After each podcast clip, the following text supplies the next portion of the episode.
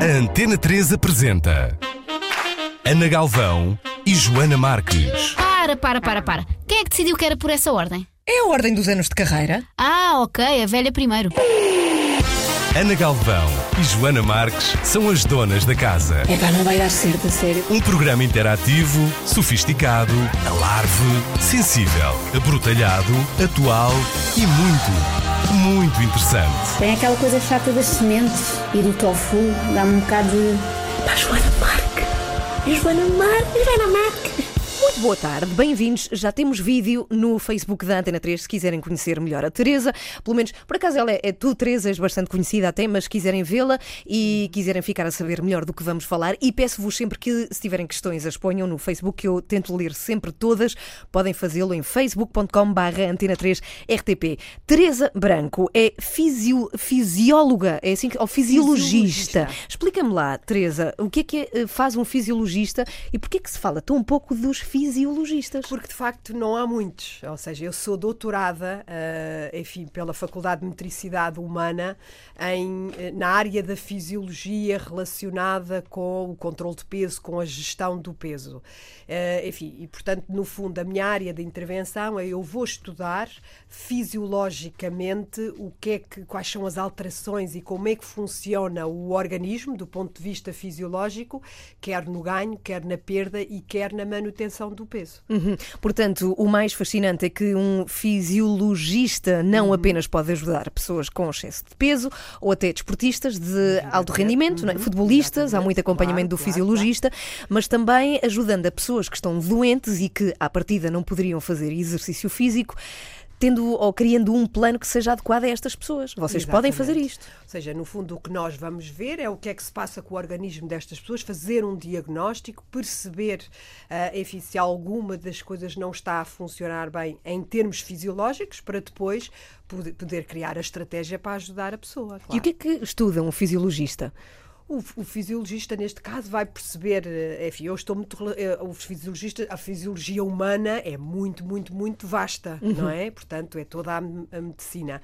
Ah, eu, no fundo, vou estudar a fisiologia, como é que as hormonas se comportam, como é que as substâncias, as enzimas, as proteínas, enfim, se comportam relativamente à gestão do peso.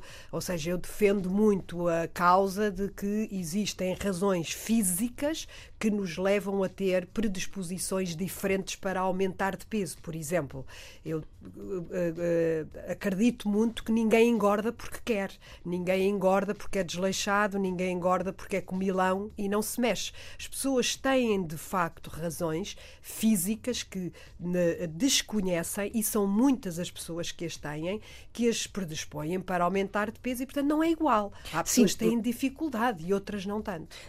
Certo, claro que sim, mas também eh, há, há uma componente nossa de vontade de comermos muito mais ou comermos muito menos. Muito mais, mas existe até, mai, até mesmo essa tendência para comer mais, quer, quer está relacionada com a tua, eh, eh, portanto, quantidade de apetite. Porque é que há pessoas que têm mais apetite e outras pessoas não têm apetite?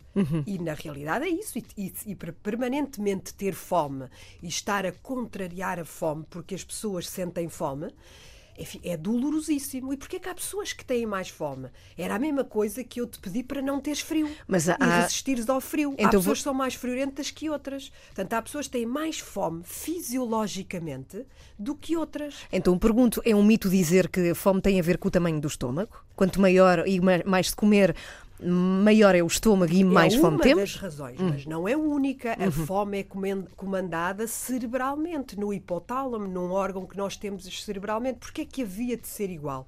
Porquê é que as pessoas, umas são mais altas, outras são mais baixas? Porquê é que umas são mais friorentas e outras calorentas? Porquê é que há pessoas que têm insónias e outras não?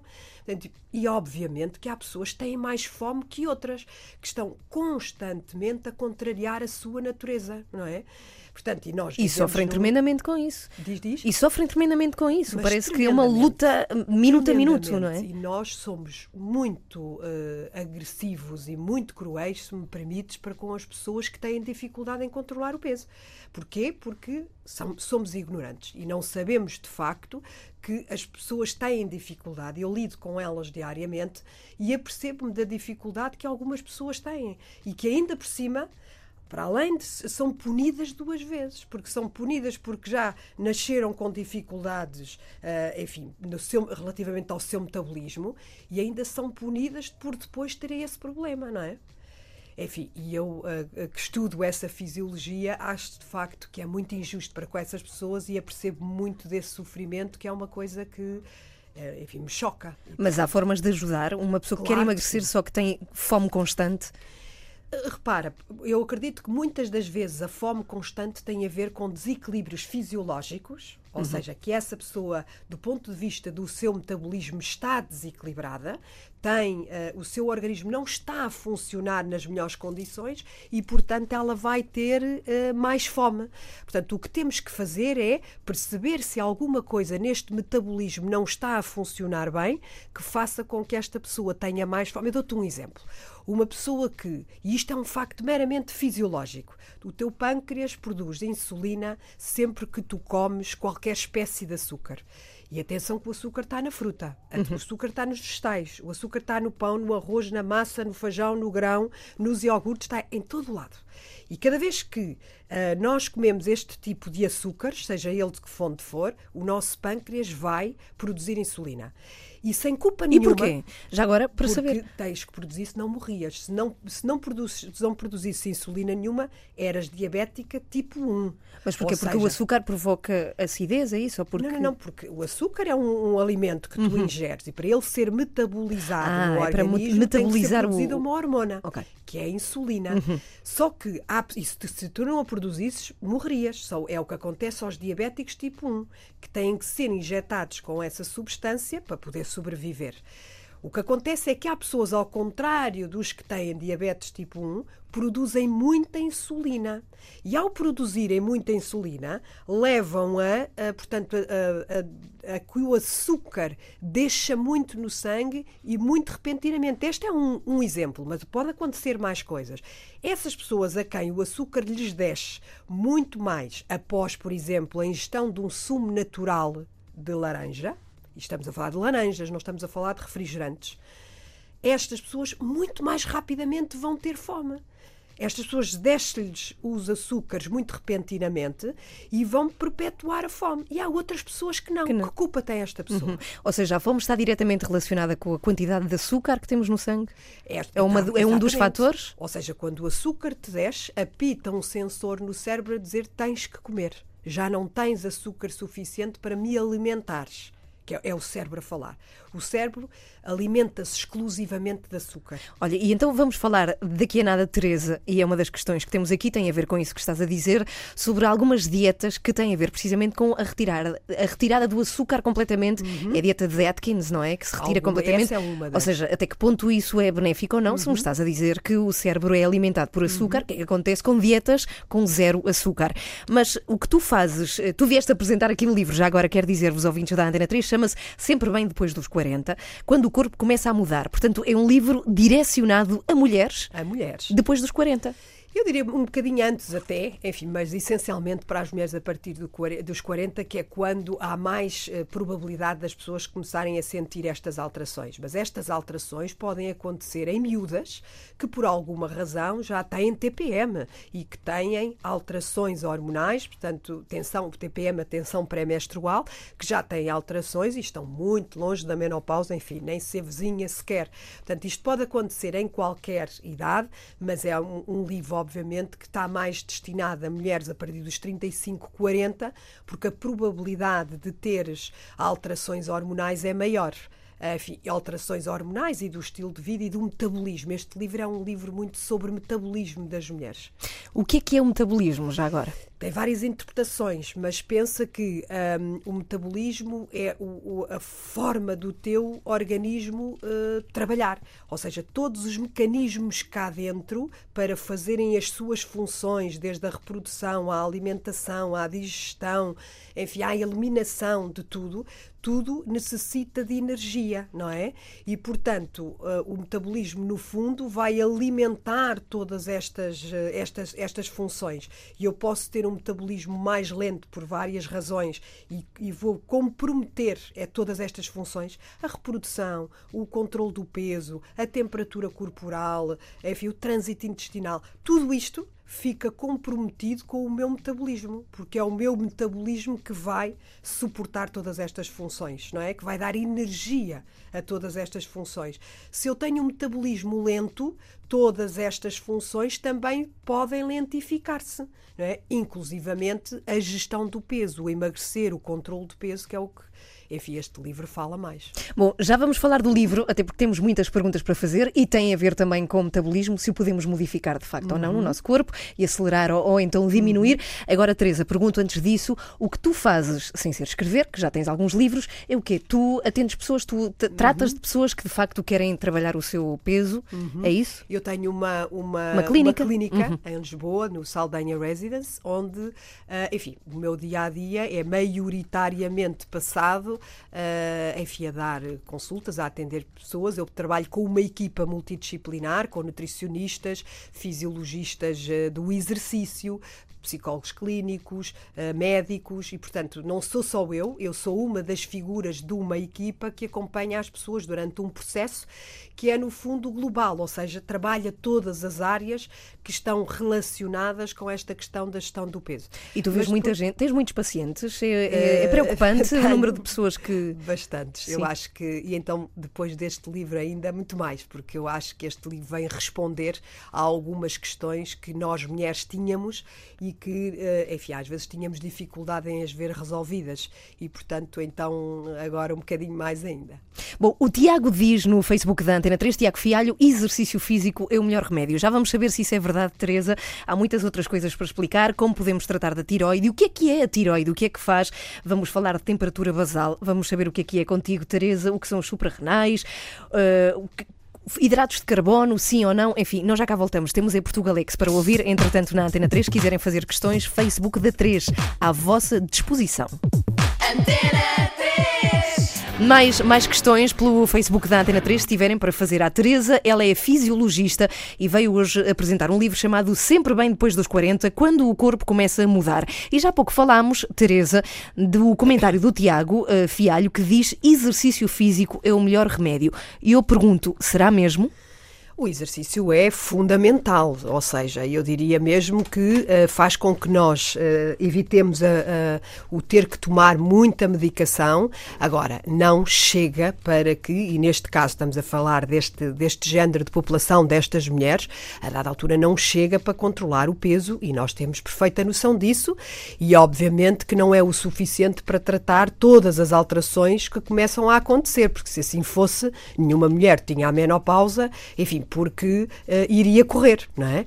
Obviamente que uh, o exercício faz com que as mulheres tenham um, um, metabolismo mais saudável e fazem e faz com que nós tenhamos o organismo a funcionar, uh, enfim, em boas condições. Mas é óbvio que nós necessitamos de outras estratégias também para além da atividade física, que eu sou a maior defensora do mundo. Pois tu fazes muito exercício físico, Faço, corres nem uma perdida, todos os dias.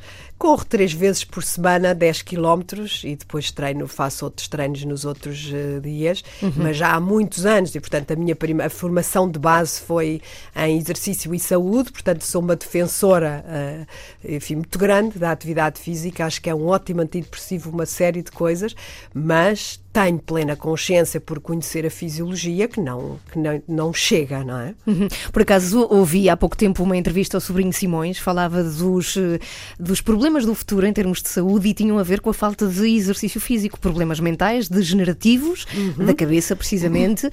e também cardíacos, tudo porque temos tendência de cada vez fazermos menos exercício.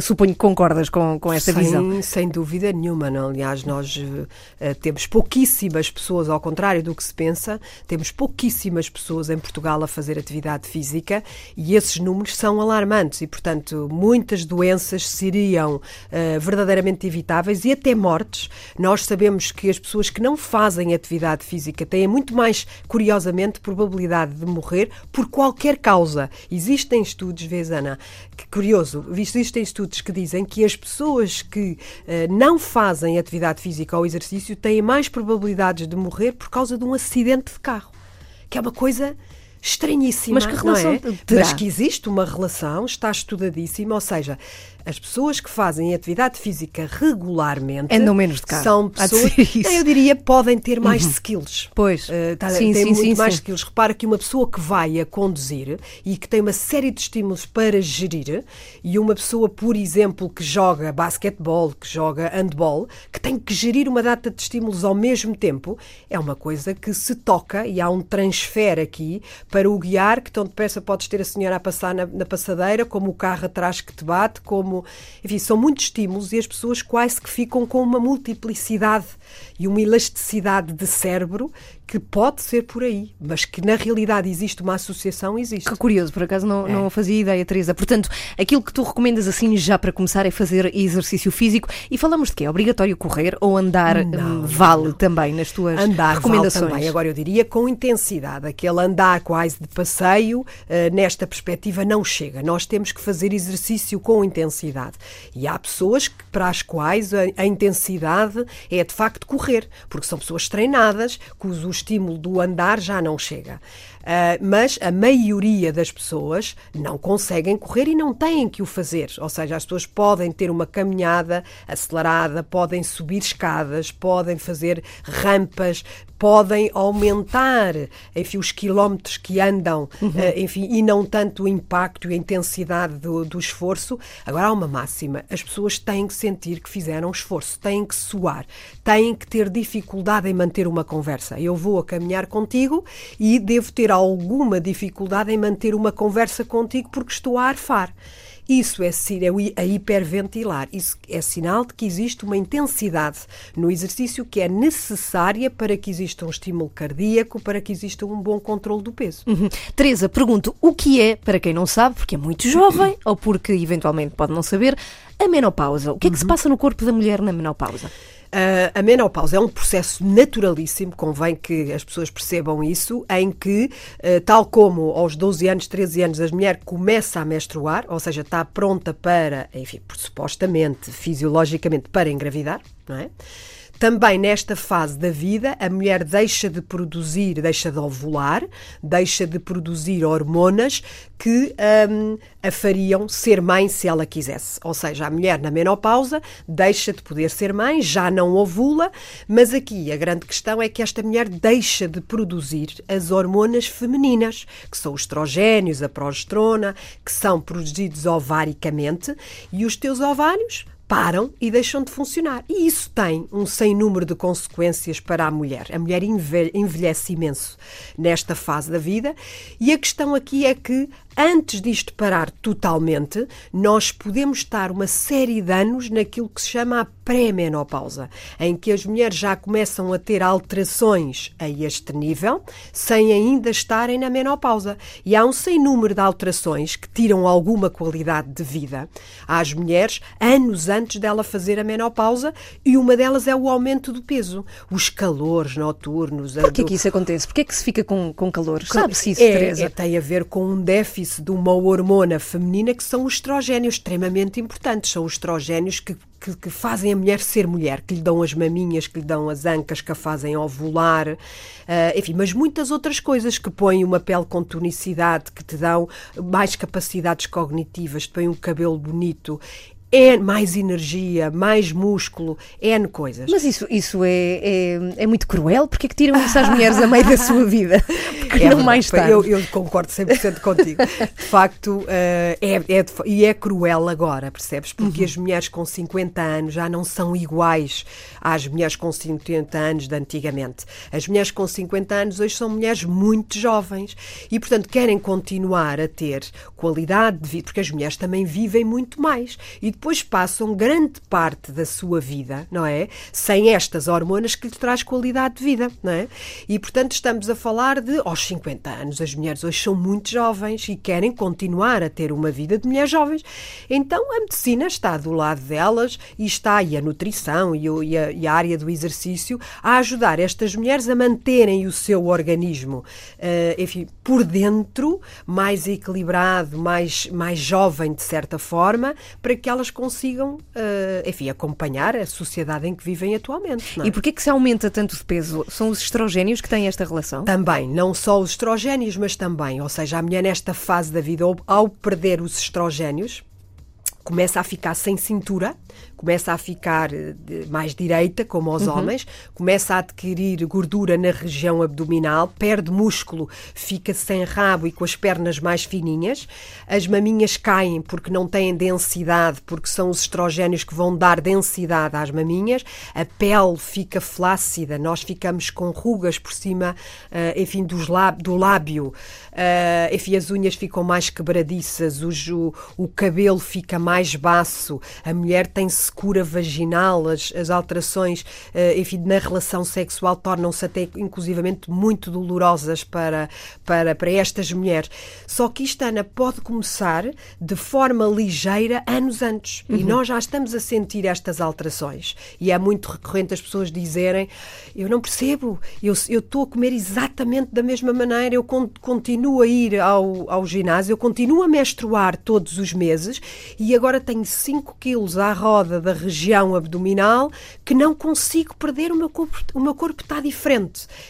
Mas a pergunta que te faço é, e eu acredito que todas as mulheres que estão a ouvir esta emissão, e não só pessoas que se preocupam com as suas mulheres, isto eh, é mesmo assim é incontornável ou há formas de suavizar todos estes efeitos? Há, ou seja, há estratégias alimentares, as estratégias de suplementação vitamínica, mineral e hormonal, que é muito mais potente, não é?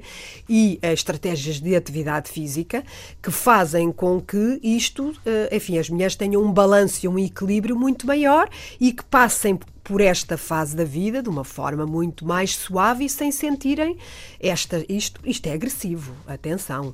Eu acho que, eh, enfim, só quem lá está no momento, e as pessoas descrevem-me muito, ou, eh, enfim, quem lá está no momento, ou quem trabalha com isto, é que percebe que isto é, é, é chato, é muito chato para as mulheres que eh, acordam de manhã quase sem terem dormido, porque durante a noite tiveram calores noturnos, ora tapa, ora destapa, sentem-se cura vaginal têm dificuldade em ter uhum. uh, relações, veem o seu corpo a transformar-se, veem-se envelhecer uh, muito mais rapidamente. Mas a alimentação pode modificar esta tem, temos mesmo que alterar a, a, alterar. a, alimentação. Ok, já vamos às recomendações eh, de alimentação. Okay. Segundo Teresa Branco, que está aqui connosco hoje, ela é fisiologista e recordo, para quem está a ligar-se agora, tem um livro publicado que se chama Sempre Bem Depois dos 40, quando o corpo começa a mudar com todas estas recomendações. Há aqui uma parte que tu dedicas às suprarrenais. Uhum. E eu pergunto, porquê é que dedicaste um pedaço do teu livro às suprarrenais? O que é que é isso e qual é a importância? As suprarrenais são umas glândulas que, que nós temos por cima dos rins, por por isso se chamarem suprarrenais, uhum. não é? E que produzem hormonas, portanto, e essas hormonas têm um papel também importante no nosso metabolismo. Elas, elas controlam a nossa pressão arterial, elas produzem cortisol, que é um potente anti-inflamatório no organismo e que não deve nem estar muito alto nem deve estar muito baixo e que é muito conhecido pela hormona do stress. Elas produzem hormonas masculinas nas mulheres, que são muito importantes. Nós nós termos hormonas masculinas dá-nos energia, dá-nos músculo, dá-nos mais líbido, ou seja, e, este, e quando estas glândulas não estão a trabalhar bem, nós envelhecemos mais depressa, as nossas capacidades cognitivas diminuem mais drasticamente, nós sentimos um cansaço uh, muito grande, podemos descontrolar a nossa pressão arterial e ter que ser medicados, uh, enfim, possivelmente para o resto da, da vida. Como é que tratamos das nossas suprarrenais? É, é necessário fazer-se umas análises e perceber como é que essas glândulas estão a funcionar, uhum. ou seja, se elas estão cansadas, nós chamamos a isso o cansaço adrenal. Uh, vamos perceber como é que estas hormonas uh, estão a ser produzidas nestas glândulas e, uh, desejavelmente, vamos fazer isto através de suplementos de alimentação, de exercício físico. Uma, sabes que as pessoas podem ter as suprarrenais cansadas ou por déficit de atividade física ou por excesso de atividade Ah. física. Aqui o excesso, convém salientar que estamos a falar de excesso mesmo, que acontece em poucas pessoas, porque não são muitas, eventualmente, eh, sim. Uhum. enfim, exatamente, que não são muitas as mulheres que conseguem fazer atividade física, tanta atividade física que, queima, que se cansem as suas suprarrenais. Mas depois, por exemplo, as pessoas que estão sujeitas a dietas muito restritivas e durante muito tempo, que é uma forma de stress, podem também cansar as suas suprarrenais. É uma espécie de pilhas, parece uma espécie de bateria Exatamente. do corpo. Não só as suprarrenais, outras, outras coisas no nosso organismo funcionam também como pilhas, como a tiroide. Uhum. Mas, eh, repara, às vezes é contraproducente, ou seja, eu estou em dieta, quero perder peso, mas estafo as minhas suprarrenais, elas começam a produzir hormonas de uma forma desequilibrada que me pode consumir o músculo. Enfim, é aí nessas, nessas glândulas que se promove também, produz a adrenalina. Ou seja, Caramba. isto tem que estar controlado para E que o meu metabolismo esteja equilibrado. Bom, já a seguir vou perguntar-te, Teresa, sobre a tiroide, precisamente, Uhum. e como é que tratamos melhor dela. E vamos falar dos famosos hidratos de carbono, se sim Uhum. ou se não. Já cá voltamos. Antena 3.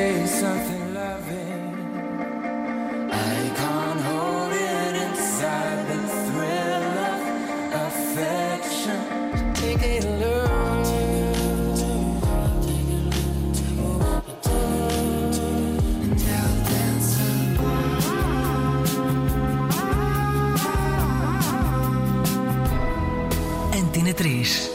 A alternativa pop.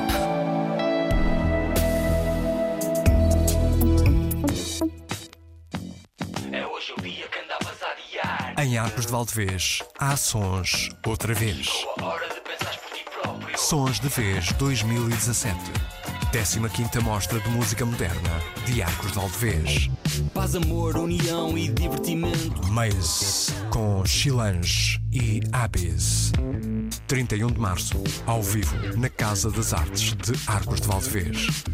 Maze no Sons de Vez 2017. Com a Antena 3. Quinta-feira é dia de São Pedro, no ar. Chegas a casa e vês que a tua namorada deixou. Findos os 2008. Pedro Pode é São Pedro e traz boas novas do fim, no ar. Dia 23, depois do meio-dia na Antena 3 e para lá da meia-noite na RTP2. São Pedro, no ar.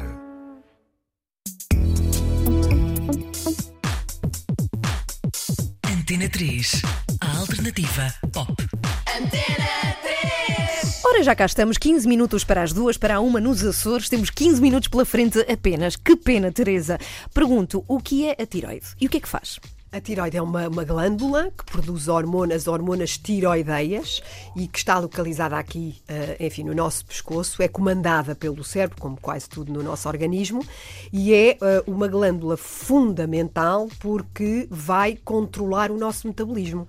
Aqui é sim como uma espécie de motor de arranque das nossas células, portanto, estas hormonas tiroideias produzidas na tiroide vão às células todas do nosso organismo e vão pô-las a trabalhar.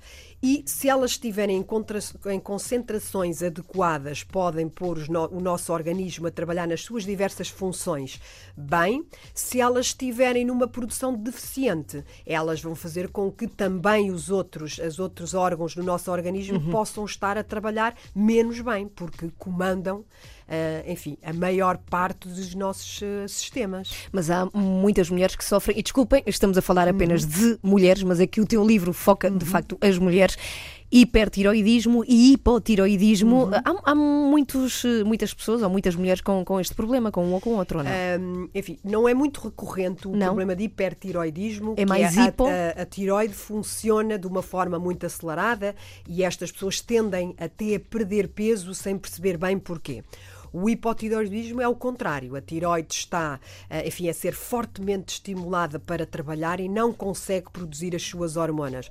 E é aqui que nós assistimos a uma lentificação de todo o metabolismo e é frequentíssimo as pessoas aumentarem de peso. Mas antes disso, há pequenos déficits na tiroide e nós devemos trabalhar para que nunca cheguemos a ter um hipotiroidismo. Como? Quando nós temos um hipotiroidismo, nós só temos possibilidade de, uh, enfim, ser medicados. Não há hipótese, tem que consultar um clínico nesta área, normalmente um endocrinologista, que vai medicar as pessoas para um hipotiroidismo. Mas como é que podemos cuidar ou não chegar Mas a esse estado? disso, nós devemos uh, promover uma tiroide saudável e sabes que tomar frequentemente químicos sintéticos, nomeadamente através da pílula anticoncepcional, que é uma coisa frequente, pode provocar alterações na tiroide, uh, enfim. uh, Ou seja, tu não és a favor de uh, anos e anos e anos a tomar pílula? não, muito menos quando nós chegamos a esta fase da vida, em, aos 40, em que estamos sistematicamente a receber substâncias sintéticas que podem ter, ah, enfim, e nós percebemos isso quando existe uma, uma correlação estreitíssima entre a toma da pílula e os AVCs, não é? Os acidentes eh, cerebrais vasculares, porque em mulheres muito jovens e que está e que a primeira recomendação a fazer-lhes é não pode tomar mais hormonas para o resto da vida. Enfim, aí há uma associação forte. Eu acho que as pessoas não têm bem conhecimento desta relação que existe as mulheres e, portanto, fal- falem-no eh, de uma forma muito, enfim, sem perceberem as consequências, eh, mas, eh, por outro Até lado... porque, e fica aqui só uma deixa, também é altamente poluidor das águas. Ah, evidentemente, evidentemente. As pílulas são. Sim, exatamente. Sim. Uhum. E dos alimentos. E, enfim, Porque depois- tudo sai do nosso corpo, não é? E vai para algum sítio. E de facto está-se a descobrir muitas espécies marinhas cheias de hormonas e estão eh, relacionadas com, as com, com a pílula. com a pílula e com a forma como as coisas são produzidas, não Uhum.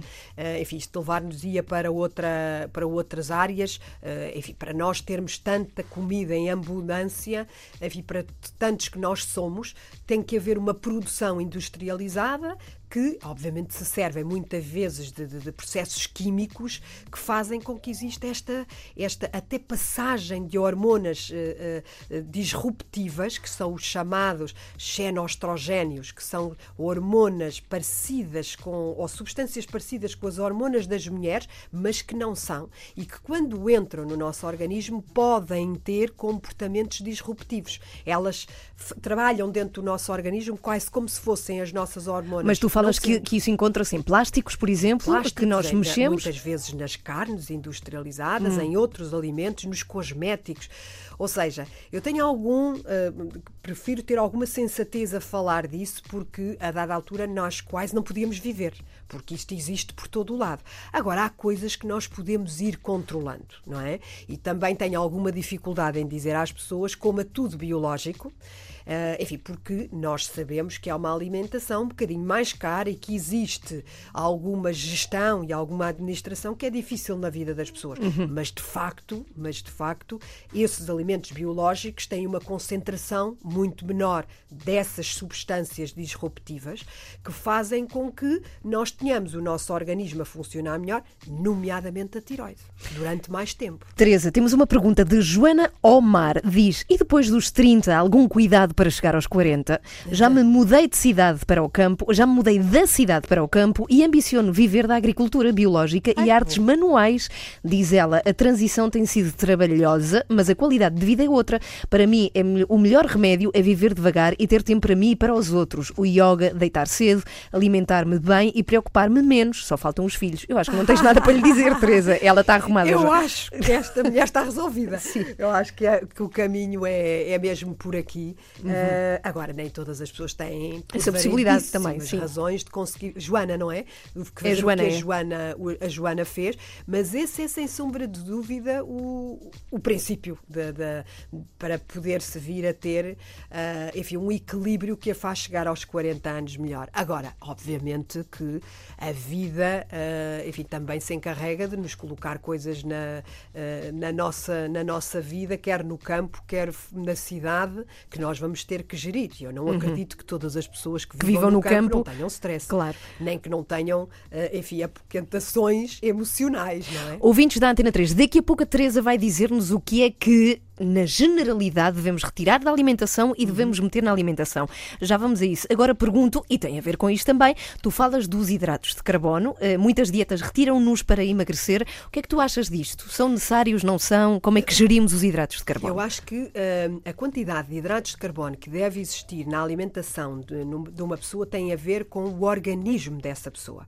Há pessoas que metabolizam melhor este grande grupo de alimentos do que outras. Mas recomendas eh, integrais ou não? Haverá alguma Sempre preocupação com integrais em Sempre qualquer integrais. pessoa. Agora, ainda assim, existem pessoas que metabolizam melhor do que outras e para nós entrarmos num processo de queima de gordura corporal quando nós queremos emagrecer, nós temos que entrar num, num nome assim ah, ah, fisiológico que se chama cetose, que é a utilização de gordura corporal para que nós consigamos fazer as nossas ações diárias, nomeadamente alimentar o cérebro com açúcar, sendo que estamos a perder gordura corporal. Ou seja, vamos às reservas. Em vez de meter mais, começamos a ir às Exatamente. reservas. Transformas as reservas em açúcar, por isso é que a gente não precisa de comer açúcar, porque nós vamos transformar as reservas do nosso corpo em açúcar que alimentará, assim, de uma forma mais simples para as pessoas perceberem, que alimentará o nosso cérebro. Obviamente não é uma forma tão rápida e tão fácil para o organismo, mas fa fala, faz. A cetose é o que se consegue naquelas dietas apenas de proteínas. E retirando todo o as- açúcar. As dietas cetogénicas que nós conhecemos assim.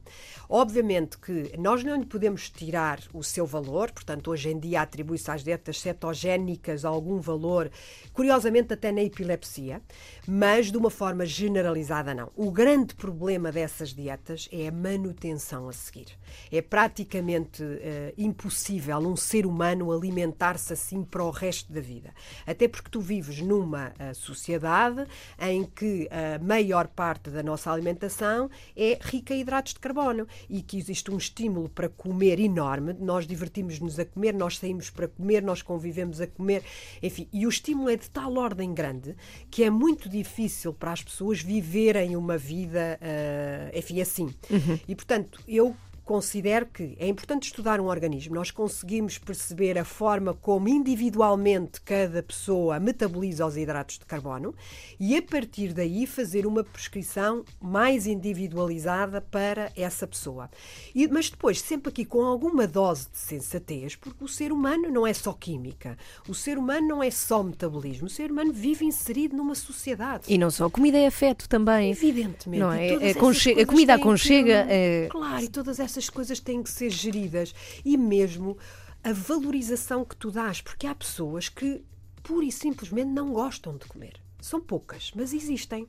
E há pessoas que põem, sabes que é um conceito que eu trabalho muito, que é porque é que nós damos tanto valor à comida? Há- eu acho que há uma sobrevalorização ah, da comida. Fala-se em comida a qualquer hora na televisão. F- Só se escrevem livros de comida. As pessoas vão daqui para não sei onde só para comer. Se não comem, já não valeu a pena. Pois. Quando existem eh, muitas outras coisas na nossa vida que nos podem preencher para além da comida. E portanto, eu estou triste, eu preencho-me com comida, e eu estou feliz, permeio-me com comida, que não está errado. Mas podemos fazer isto, mas eu só sofro se eu valorizar muito.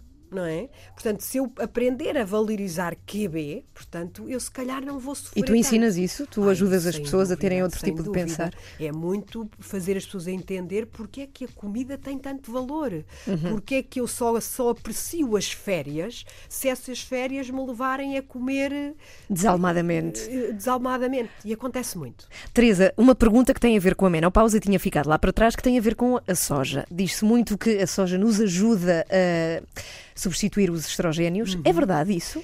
Pode É, ajudar-nos? Mas, eh, enfim, eu, tal como tudo o que entra na moda, há um grande perigo. E, portanto, há uns anos valentes atrás, a soja era a soja, tudo era soja, e, e hoje nós sabemos que não é assim.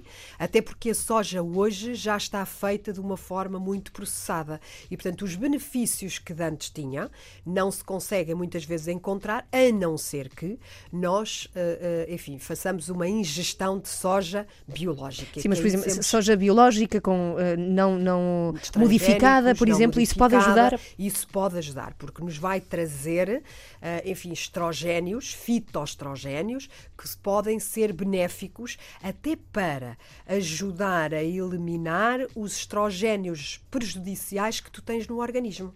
Ou seja, se tu ingerires estrogénios benéficos através de uma soja de boa qualidade não processada e de outros alimentos que não só a soja, e que o livro explica, tu vais conseguir fazer com que exista uma maior eliminação dos estrogénios disruptivos, daqueles que vêm, daqueles que a gente não quer e que põem o organismo a funcionar menos bem, e portanto nós conseguimos, conseguimos eliminá-los mais facilmente do fígado que é um órgão que tem que estar a funcionar muito bem para isto tudo correr muito bem. Uhum. Bom, muito pertinho do final, Teresa, pergunto-te assim, de repente, bom, para já este livro está, está já nas livrarias, portanto as pessoas podem encontrar e é super completo. Teresa é um ótimo livro, já agora.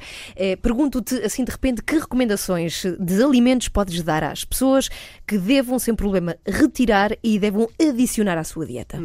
Sem dúvida nenhuma, vegetais. Ou seja, o mais variado possível, de todas as cores, muito bem lavados, eh, em gestão de água. eh, Pois a água como é que é? Tu, é 2 litros por dia, como se recomendava, eu ou é demais? gosto de falar em número, porque as Ok. pessoas são muito diferentes e, por exemplo, eu que sou uma mulher pequenina não me posso comparar com um homem de 1,85m e que pesa 90 quilos. Uhum. Portanto, enfim, tudo está relacionado. Mas, por outro lado, quem faz atividade física deve beber mais. Eu Acho que as pessoas não devem eh, sentir sede e devem olhar para a sua urina. Se a urina tiver muito amarela e, não, e essas pessoas não estiverem a ingerir eh, suplementos alimentares, é porque estão a beber pouca água.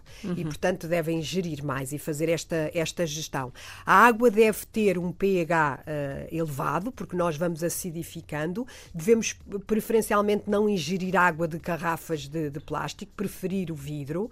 Em termos Mas ainda isso é muito difícil. Há poucos sítios onde se vendam água de, de vidro e, Ainda por cima, mais alcalinas. Sabes que eu faço, um, faço um truque, não falando de marcas, peço água com gás, mas gás natural. Ah. E, portanto, tenho quase sempre a certeza que vou beber numa garrafa de vidro. Mas também Uhum. não entra em fundamentalismos. Ok. Mas tento. Tento no meu dia a dia. Portanto, água- legumes, leguminosas. água, com, se possível, com um pH mais elevado. Mas Uhum. se eu não conseguir esse pH, eu posso lhe juntar bicarbonato de sódio. E, portanto, Mas poucos, não sabe horrível, que eu já experimentei isso. umas gotinhas pouquinhos numa garrafa de água, Uhum. Te- comer carnes o menos processadas possível e sem gorduras visíveis, comer peixe, ah, enfim, e de- preferencialmente peixe de mar. Portanto, se nós conseguirmos, eh, era o ideal. As conservas também, também é uma, uma boa solução. Ah, os hidratos de carbono, e agora aqui falamos de uma forma generalizada, devem conter mais fibra e menos açúcar, portanto, e serem muito menos processados. Ovos são uma excelente ah, fonte de, de- de- proteína que nós devemos ingerir. Devemos eh, também ingerir alguns suplementos alimentares, vitaminas e minerais adequados a nós, e por isso é importante que façam uma avaliação Uhum. ah, do processo. E depois devemos ter critérios mais específicos de cada pessoa depois de fazer um diagnóstico. E retirar as assim, coisas óbvias. Refrigerantes, os suponho. refrigerantes, os açúcares, os adoçantes, Batatas fritas. as batatas, o que é frito, enfim, alimentos muito adocicados, todas essas coisas nós sabemos, e assim de forma generalistas, que não são uma, uma- as farinhas todas muito processadas, eh, enfim, que não são, obviamente. Uhum. E fazer exercício pessoal. Uma última pergunta deixou-nos aqui o Nuno Ferreira a seguinte questão: e como prevenir hipo e hiper da tiroide? Cá está. E como ganhar massa muscular sendo vegetariano? Uhum. Eu aí, eh, portanto, respondendo já à segunda pergunta, eu aí adicionaria uma, um suplemento proteico, eh, enfim, que vai fornecer logo a seguir, portanto, à, à, à realização da, da sessão de exercício nos primeiros 30 minutos, é possível fazer uma, uma suplementação proteica ou com pós de, de- de proteína, como se, que é muito frequente, ou então e a vegetariana, alimentos. a proteína vegetariana E da vegeta- ervilha, de ervilha e de. Exatamente. Sim. Ah, há proteína vegetariana também. Ah, e respondendo à primeira, eu eliminaria, enfim, do meu organismo o mais possível, dentro de sensatez, ah, químicos. E depois é possível percebermos se nós temos boas fontes de iodo, de zinco, de selênio, que são ah, minerais fundamentais para nós termos uma tiroide a funcionar bem. E a tiroide deverá ser uma, uma glândula avaliada tem- eh, portanto, de tempos a tempos para perceber se ela está a funcionar bem, mas também todos os minerais e vitaminas e que, que, que a vão suportar. Porque se eu tiver déficits, por exemplo, só para terminar, a quantidade de pessoas, e eu digo porque é atípico, num país como o nosso, cheio de sol, que tem déficit de vitamina D, é verdadeiramente assustador. Seja, nós tínhamos tudo para não ter déficit de vitamina D e todos temos déficit de vitamina D. Quando vivemos num país cheio de sol, quando comemos peixe, quando comemos ovos, é, é- é estranhíssimo. E, portanto, tem a ver com nós já não comemos da mesma maneira. E, oh, Ana, é uma coisa. eh, Eu estou a fazer um trabalho neste momento de investigação com a vitamina D e já há outros especialistas a falar muito nisso em Portugal porque é assustador. A sério, mas como é que podemos ter mais? Pessoa É apanhar mais sol, eh, sementes? é fazer, por exemplo, exercício ao sol, Uhum. é comer eh, ovos, comer carne, comer peixe, comer alguns tipos de, de, de semente e tomar um, um óleo, de, de- portanto, é, é, tomar uma, um, um suporte su- de, de vitamina D, que é um óleo de peixe. É o óleo de fígado de bacalhau, Óleo de o fígado de bacalhau, que não faz mal absolutamente. E já se vende em cápsulas, já não é preciso Exatamente, aquele, aquele castigo, é. aquele castigo que havia. Teresa, ou seja, toda a gente pode ter solução, não há casos Toda a perdidos. gente pode ter uma melhor vida. Teresa Branco podem encontrá-la, é muito fácil na net. Aliás, tens imensos resultados. Acaba de publicar o seu livro Quando o corpo começa a mudar, sempre bem depois dos 40. Teresa, pediram-me para fazer uma pergunta, fazer-te, neste caso, uma pessoa que trabalha na Antena 3, que é a Patrícia Castanheira. Estávamos a falar de cremes. Eu sei bem que não é a tua área, não é? Não é tanto a parte dermoestética, mas o que é que tu tens a dizer sobre isso? Ela Sobre diz os se faz algum sentido e se de facto produzem alguma alteração e são benéficos. A Eu quantidade de brutal de cremes que nós pomos. Ah, enfim, eu acho que sim, porque vão essencialmente nutrir, não é de facto Uhum. muito a minha área, ah, enfim, mas vão ajudar a nutrir, eh, a, a nutrir a pele, não é? E acima de tudo, acho que a proteção solar QB, por causa da vitamina D que dizíamos há pouco, é essencial para não envelhecer a pele e, inclusivamente, o, o cabelo. Ah, enfim, mas acho que, como tudo na vida, tem que haver uma moderação. Acho que, se calhar, ah, há aqui um custo ah, um financeiro e, o- e os resultados que têm que ser ponderados. enfim, e acho que, que se nós trabalharmos por dentro, se calhar evitamos de ter que gastar tanto dinheiro por fora. por fora. Muito obrigada, Teresa. Teresa Branco na Antena 3. Esta entrevista vai estar mais logo em podcast no site da Antena 3.